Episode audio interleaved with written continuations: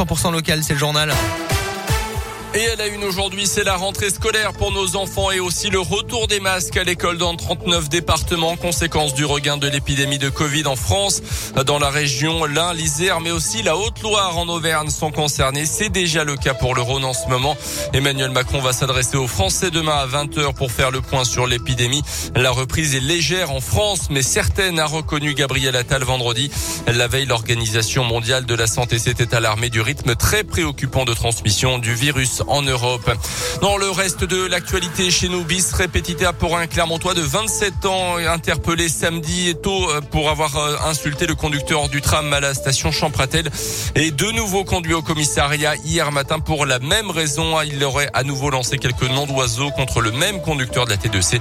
Il devra s'expliquer prochainement devant le tribunal correctionnel. Lui aussi a rendez-vous avec la justice. Dans les prochains jours, il roulait sans assurance et sans permis de conduire. Un conducteur a tenté de expliqué qu'il était titulaire d'un permis italien, mais il n'en va en fait pas du tout de permis, celui-ci ayant fait l'objet d'une annulation. Les feux de croisement défectueux de sa voiture ont provoqué le contrôle de police hier avenue d'Aubière à Cournon.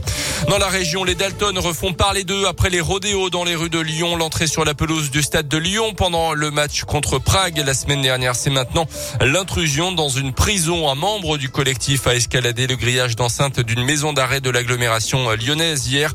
Tout ça pour faire passer des colis aux détenus et surtout aux leaders de son groupe actuellement incarcéré.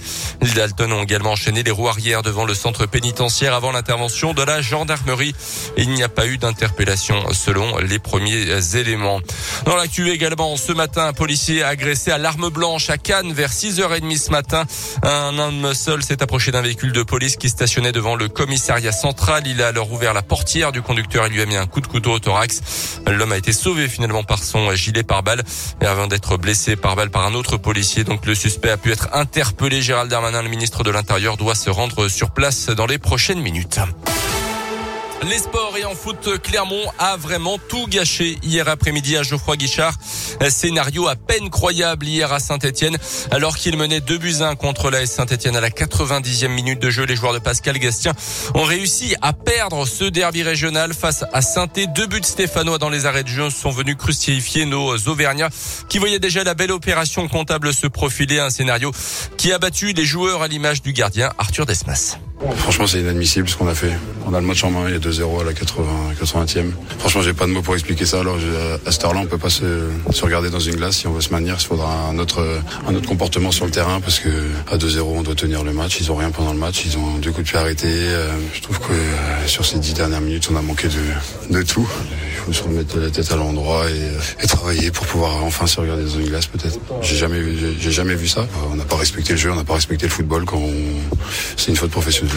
Avec 13 points au compteur, Clermont ne compte qu'un petit point de plus par rapport au 18e synonyme de barrage. Par contre, à l'ASM, ça va beaucoup mieux avec une victoire en championnat hier soir au Michelin contre le RCT euh, de l'ex-entraîneur de l'ASM, Franck Azema, 31 à 16, donc avec le bonus offensif. Merci beaucoup euh, Colin. Ouais, on avait des absents en plus de ça avec les internationaux euh, qu'on eh jouait ce week-end, notamment l'équipe de France qui a battu l'Argentine. À tout à l'heure, on va vous retrouver à 9h30 pour un nouveau journal.